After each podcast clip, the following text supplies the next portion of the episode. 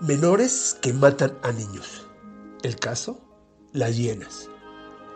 Días antes de la Navidad de 1982, el país se conmocionó con el secuestro, tortura y asesinato del niño Miguel Ángel Arismendi Flores, que fue cometido con la ayuda de menores de edad. La familia pagó un rescate de 350 mil pesos, pero el niño no regresó y sus regalos de Navidad se quedaron esperando.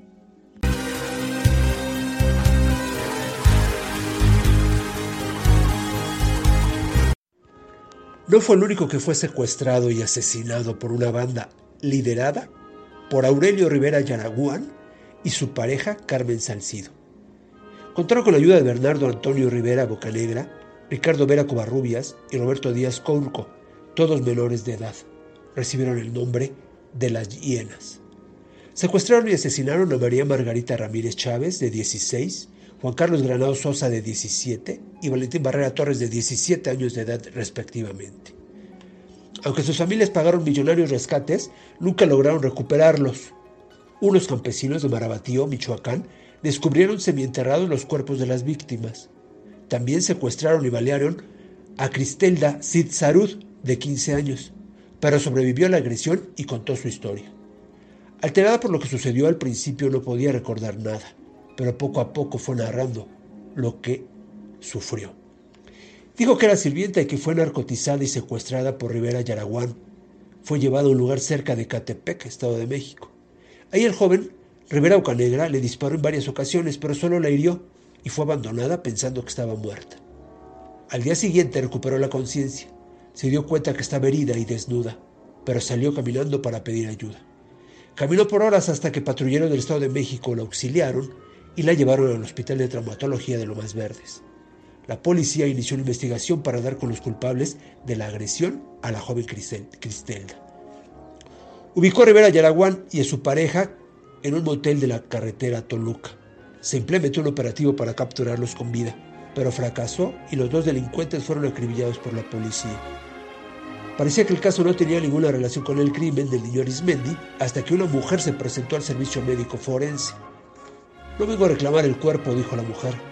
Solo me quiero asegurar que Aurelio Rivera Yaguán esté muerto. La mujer reveló una desgarradora historia. Dijo ser la primera esposa de Rivera Yaraguán, con el que procedió, con el que procreó dos hijos. Tanto contó que sus hijos fueron secuestrados y asesinados por Rivera Yaraguán. Con esta historia, la policía ligó el caso con el de los otros secuestros.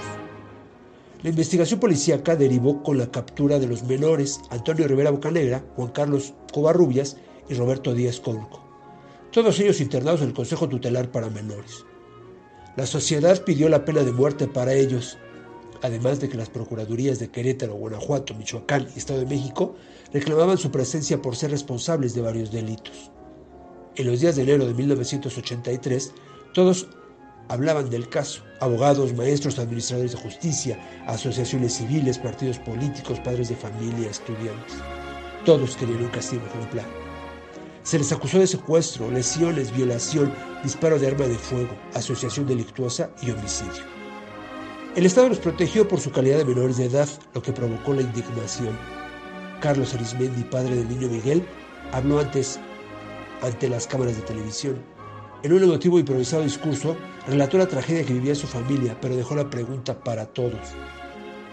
¿Los menores no deben pagar por sus crímenes? Las palabras de Carlos Arismendi que fueron transmitidas por la televisión dejó al Estado como guardián del bien común, el castigo ejemplar para aquellos que cometen vilezas y para quien es obligación hacer renacer la fe en la sociedad. De lo contrario, los orillarán a la maldad, a la crueldad y convertirán a los jóvenes en delincuentes que sin duda llegarán a la venganza personal.